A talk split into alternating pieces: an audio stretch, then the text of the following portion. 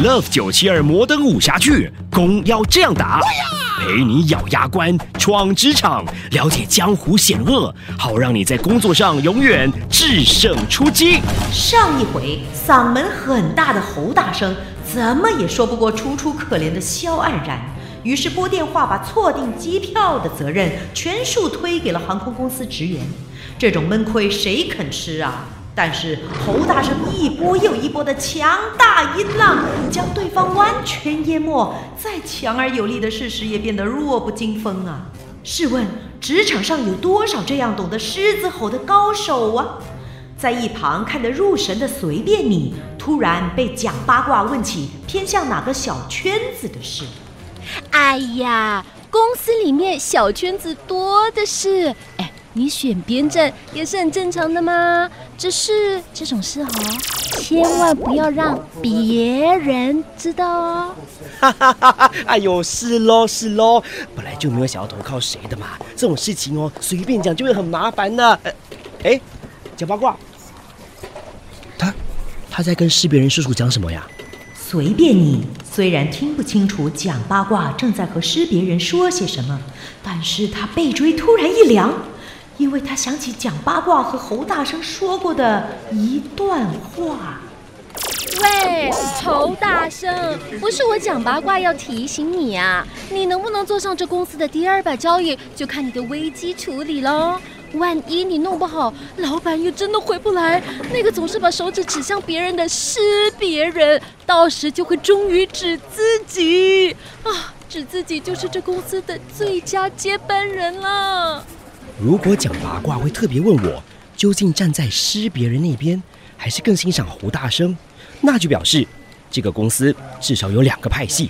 那如果公司里面呈现两党制，两边头目互相较劲的情况一定很明显。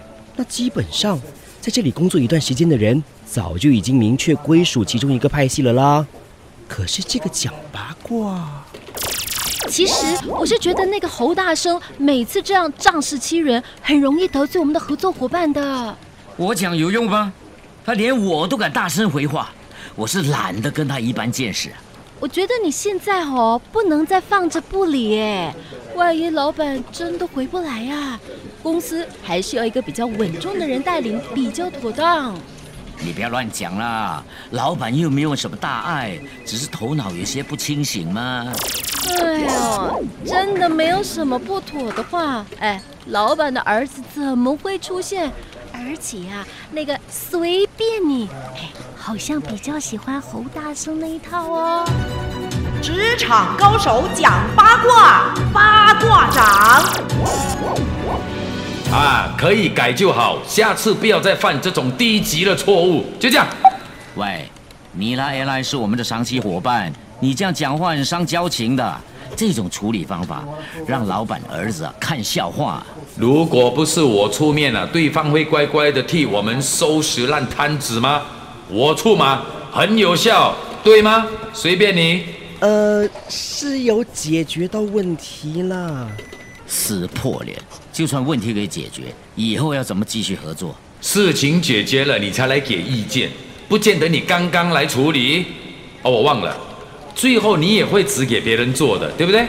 是啊，调兵遣将，任人唯贤，是我的管理方针。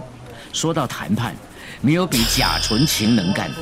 如果是我，我就交给他来处理。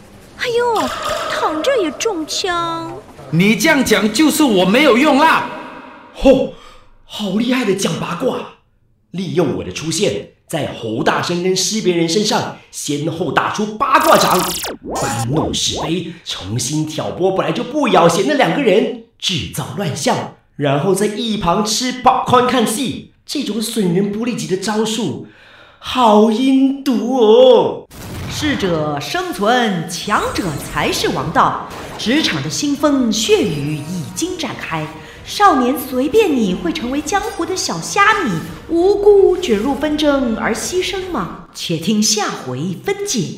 Love 九七二摩登武侠剧，攻要这样打，让你在职场制胜出击。Love 九七二群雄生源，功夫要看的才过瘾。十一月十八号，英雄辈出，舞动全城。上 Togo 观赏本地全新重武剧《制胜出击》。